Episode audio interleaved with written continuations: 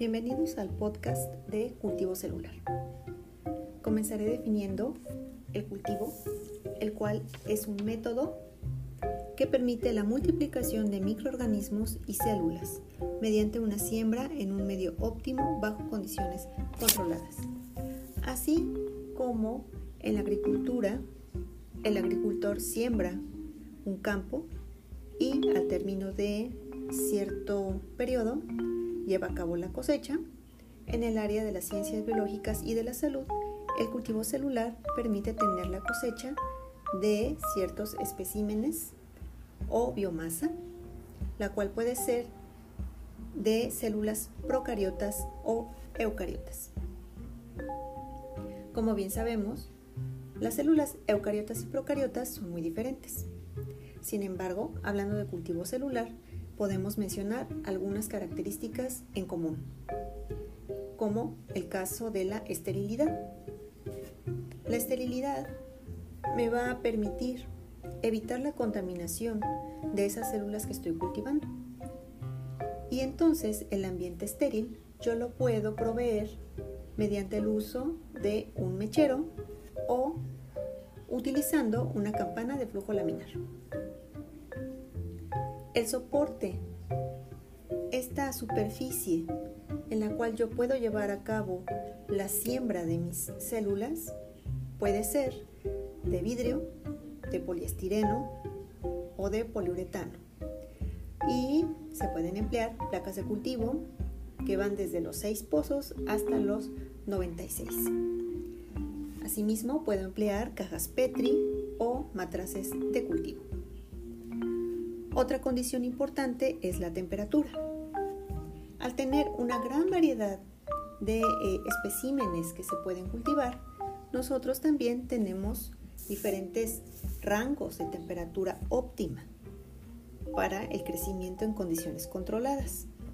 De esta manera tengo organismos psicrófilos, mesófilos, termófilos e hipertermófilos. Los organismos psicrófilos o células psicrófilas crecen de 0 a 20 grados centígrados, los mesófilos de 15 hasta 45 grados centígrados, los termófilos de 45 a 80 grados. Y los hipertermófilos crecen a temperaturas mayores de 80 grados. En cuanto a la atmósfera, tenemos células aerobias, anaerobias y microaerofílicas, las cuales requieren una concentración baja de CO2, de alrededor del 5%. Otra condición que debemos mencionar es el pH para el crecimiento óptimo y en este caso hay algunas células o microorganismos acidófilos extremos, acidófilos, neutrófilos, alcalófilos y alcalófilos extremos. En este grupo de acidófilos extremos tenemos aquellos que son capaces de crecer en medios con pH que va de 1 a 2. Los acidófilos crecen en pH de 2 a 5, los neutrófilos de 6 a 8, alcalófilos de 9 a 11 y los alcalófilos extremos de 12 a 13 en esa escala de pH. La siguiente condición que voy a mencionar es la presencia de sal, es decir, con qué tanta salinidad pueden crecer. Hay algunos que crecen en condiciones con muy alta eh, concentración de sal. Hay otros que requieren menos concentración. Existe el grupo de eh, células no halófilas. Existen las halotolerantes, las halófilas o halófilos y los halófilos extremos, como el caso de las arqueas.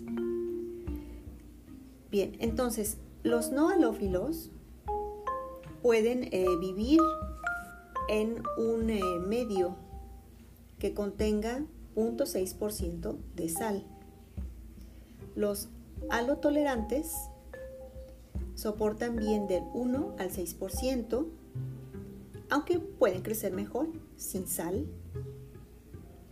Los halófilos requieren del 6 al 15% de sal y los halófilos extremos del 15 hasta el 30% de sal. Bien, entonces nosotros podemos proporcionar todas estas condiciones para eh, pues procurar este crecimiento en condiciones controladas, en condiciones in vitro. Hablando de los medios de cultivo, yo eh, pues puedo encontrar una amplia variedad dependiendo de su composición bioquímica, dependiendo de la concentración de carbohidratos, aminoácidos, proteínas, lípidos y vitaminas. Y bueno, por supuesto, en la presencia de minerales. De tal manera que yo tengo medios de cultivo convencionales y medios de cultivo enriquecidos. Los enriquecidos, como su nombre me lo indica, están hechos de eh, o a base de formulaciones mucho más completas que un medio de cultivo convencional. Buena parte de las, eh, de las bacterias de importancia en medicina veterinaria las podemos nosotros crecer en este tipo de medio de cultivos convencionales. Digo una buena parte porque hay otras que se denominan de crecimiento lento. Son muy exigentes. Algunas veces les llaman de crecimiento fastidioso.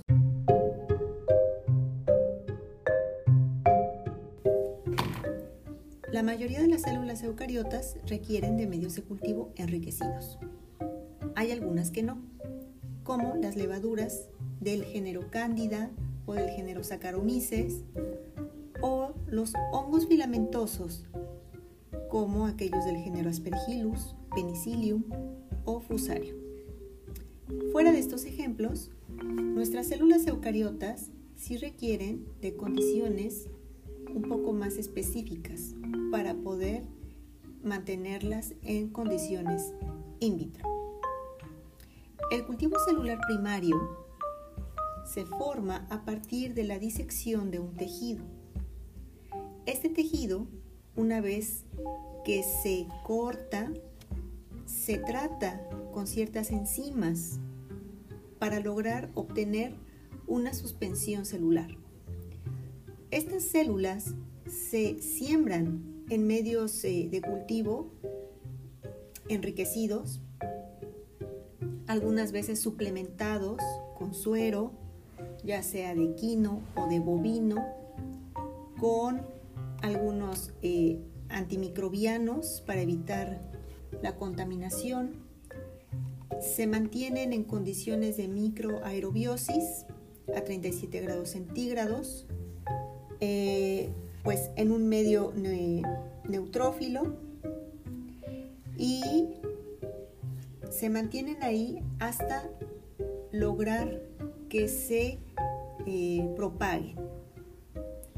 Esto mismo, si se realiza a partir de un tejido con eh, procesos de cáncer, por ejemplo, con un proceso canceroso, entonces eh, podemos tener como resultado final un cultivo celular, una línea celular que sea pues transformada y prácticamente permanente.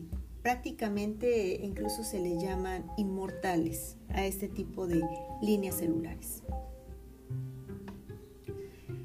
También pues, se pueden obtener células de la sangre y a partir de ahí obtener eritrocitos o leucocitos y mantenerlos en cultivo. Y esto pues con fines de ensayos diagnósticos, terapéuticos o, bueno, de investigación en general.